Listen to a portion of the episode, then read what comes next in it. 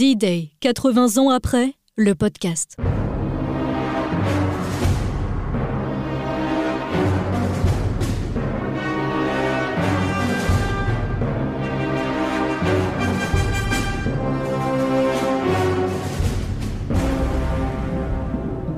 Une série documentaire Sweet FM Ouest France.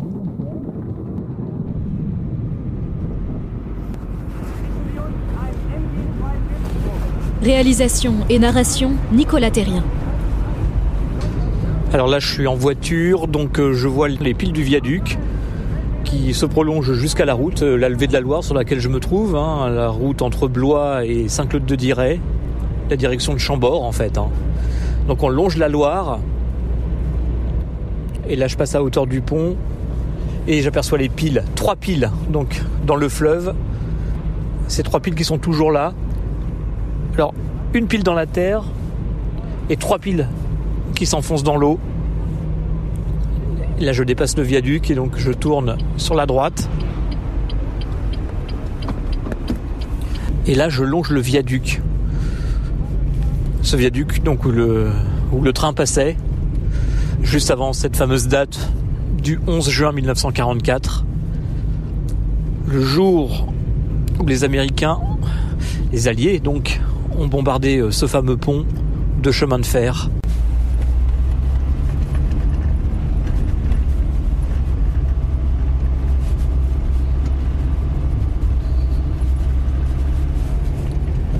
Alors on peut quand même signaler qu'il existe un témoignage de ce bombardement allié, c'est celui de, Michel Duru, grande figure de la résistance à Blois, hein, Michel Duru, décédé en 2021. Et là, dans le cas qui nous intéresse, euh, eh bien, témoin oculaire hein, de la destruction de ce pont de chemin de fer. D'ailleurs, il raconte en personne hein, dans une archive sonore qui est conservée au CRDM de Blois.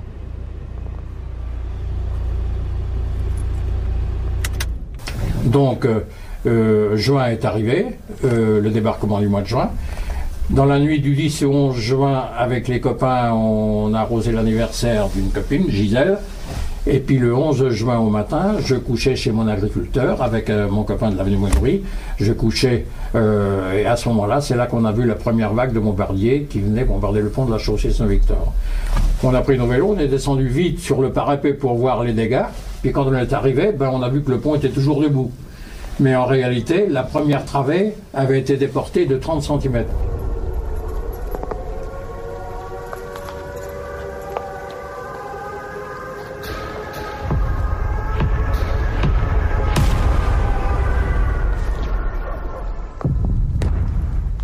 Et puis à ce moment-là, on a aperçu qu'il y avait une deuxième vague qui arrivait. Et on a vu les bombes se détacher. Et une pile a, été écrasée, donc ça faisait un V. Et puis après, on a vu dans le lointain une troisième vague qui arrivait, des, vagues de 15 bombardiers à peu près. Et puis le, le troisième vague a fait un V allongé. Et puis où on a eu peur, c'est que d'un seul coup on a entendu un, un bruit de moteur assourdissant. C'était un chasseur britannique qui a passé au-dessus de nous à très peu et qui prenait des photos parce que 48 heures après, on avait des tracts qui représentaient le pont bombardé. Le pont de chaussée Saint-Victor qui était bombardé. Et c'est là que normalement je dois retrouver mes intervenants. Donc là je vais retrouver euh, Clément Evin. Clément qui est euh, donc le responsable euh, du centre de la résistance, de la déportation et de la mémoire de Blois. Et c'est lui qui va me parler précisément de, de cet épisode historique. Et je vais rencontrer aussi euh, Dominique Mauclair. Alors Dominique Mauclair, lui, euh, professeur d'histoire, à la retraite aujourd'hui, hein, mais il a fait toute sa carrière euh, donc en tant que professeur d'histoire, à Blois particulièrement. Alors là, c'est donc sur la droite. Est-ce que c'est bien quelqu'un avec qui j'ai un rendez-vous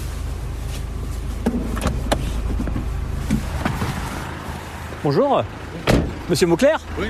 Eh bien enchanté, Nicolas Terrien, Oui. Sweet FM. Vous êtes donc professeur d'histoire, c'est Ouais, ça c'est ça. À la retraite aujourd'hui Euh, maintenant, oui. D'accord. Et puis j'ai eu l'occasion d'animer euh, il y a quelques années au niveau du viaduc euh, une sorte de balade touristique et, et historique sur les, ce qui est arrivé au viaduc euh, dans le cours de son histoire. Quoi. C'est ce qu'on va aller voir. Hein. Donc euh, Clément, dans quelques instants, je vais peut-être éteindre mon moteur.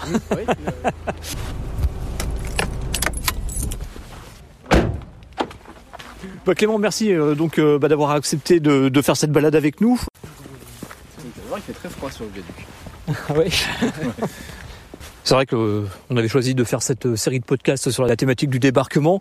On se disait peut-être euh, qu'en Loire-et-Cher, en région Centre-Val de Loire, il n'y avait pas forcément de mémoire du débarquement, euh, Clément? Non, il n'y a pas une, une, réelle mémoire du débarquement. On est quand même assez loin, mmh. effectivement, de la Normandie. Après, il y a quand même des opérations qui ont eu lieu euh, en lien avec le débarquement. Ça a été un petit peu le, le coup d'envoi de, de, des actions de résistance à l'été 44. C'est un peu l'ouverture d'un nouveau front et du coup un, un espoir aussi pour les habitants euh, d'avoir ce, ce, débarquement et pour la résistance aussi de commencer à vraiment euh, faire des actions contre les Allemands pour tenter de, de bloquer leur retraite essentiellement. C'était vraiment, je dirais, euh, la concrétisation de ce débarquement allié. On savait quelques jours plus tard que les Alliés avaient débarqué le 11 juin, en l'occurrence, ici, vous pensez ou pas? Alors on, oui, on sait assez rapidement que les, les Alliés ont, ont, débarqué, surtout dans la résistance, puisque c'est une, une, opération qui, même si elle est extrêmement secrète, se sait dès le débarquement, en fait, dès le 6 juin, euh, quelques, quelques heures après, on, sait que, le débarquement a eu lieu. En fait, on ouvre un nouveau front. Euh, en plus du front de l'Est et du front euh, qu'ils ont ouvert aussi en, Italie, on ouvre un nouveau front et ça, ça permet de vraiment déstabiliser l'Allemagne qui là va devoir se battre sur trois fronts. Et pour nous, en France, c'est le retour des combats vraiment sur notre territoire avec euh, du coup la bataille de Normandie mais qui va être très très longue, hein, va durer à peu près trois mois. Et pour la résistance, c'est le moment de montrer que bah ils sont là et ils sont euh, préparés en fait à, venir en aide euh, aux alliés qui débarquent en France.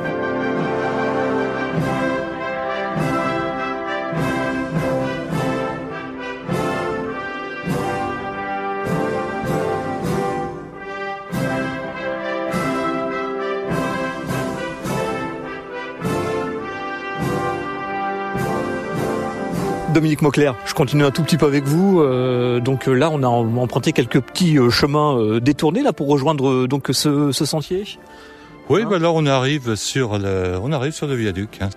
Et je me souviens quand on avait fait une animation, il y avait un, un homme qui était venu, qui avait, je crois que c'était en 2019, qui avait 95 ans et qui euh, venait, en, qui était venu en vélo sur les bords de Loire au moment du bombardement. C'est-à-dire ce fameux 11 juin euh, 1944. Et il nous a raconté qu'il transportait des œufs et que c'était sa grosse préoccupation quand il a entendu les premières bombes de savoir si son chargement allait euh, rester intact ou pas. Et apparemment ça a été le cas. Mais bon, euh, il a eu juste le temps quand même de se coucher et puis d'attendre que ça passe. On fait pas d'omelette sans casser des œufs, dit-on parfois. C'est ça, oui. Il a dû avoir peur quand même. euh. Ah, plutôt, oui. Mais c'est vrai qu'il y avait aussi ce côté un peu euh, terre à terre. Bon, euh, il y a des, des, des bombardements, mais est-ce que je vais aussi pouvoir récupérer euh, ma marchandise?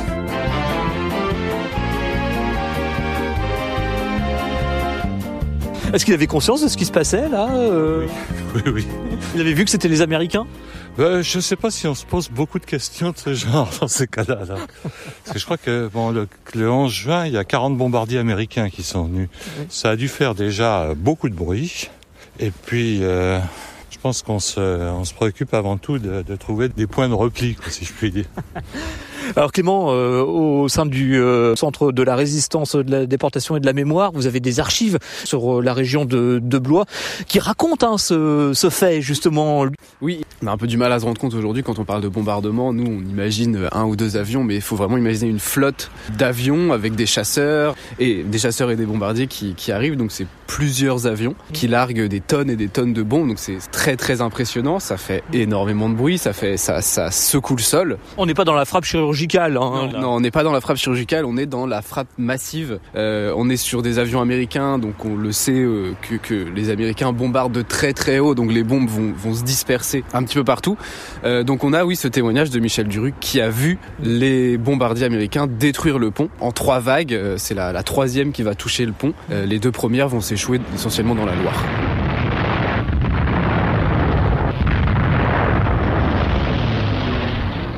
Donc là, on est sur le viaduc. Alors effectivement, il fait frais. Hein. Il faut dire qu'il fait gris. Et là, euh, donc Dominique Mauclair, on est devant un, panneau hein, sur ce coteau de Vineuil.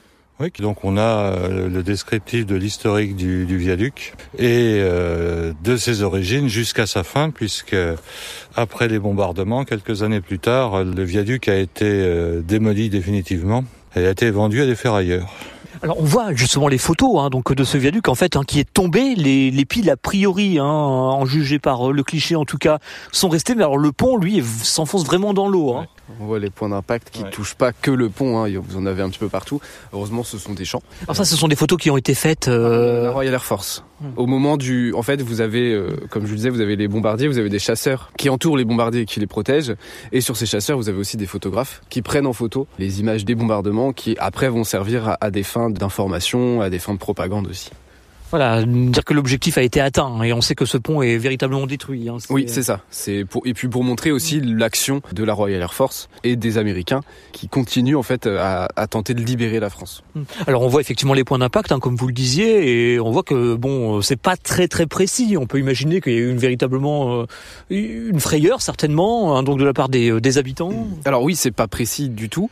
Euh, à Blois, par exemple, quand ils ont tenté de, de, de détruire le pont Jacques Gabriel, ils l'ont ils l'ont loupé, mais ils ont fait une trentaine de morts à Blois en, juin 44 euh, et encore Blois c'est pas la ville euh, la plus touchée, euh, la plus meurtrie par les bombardements américains. On en connaît, euh, on en connaît d'autres, hein. mais effectivement c'est rarement précis.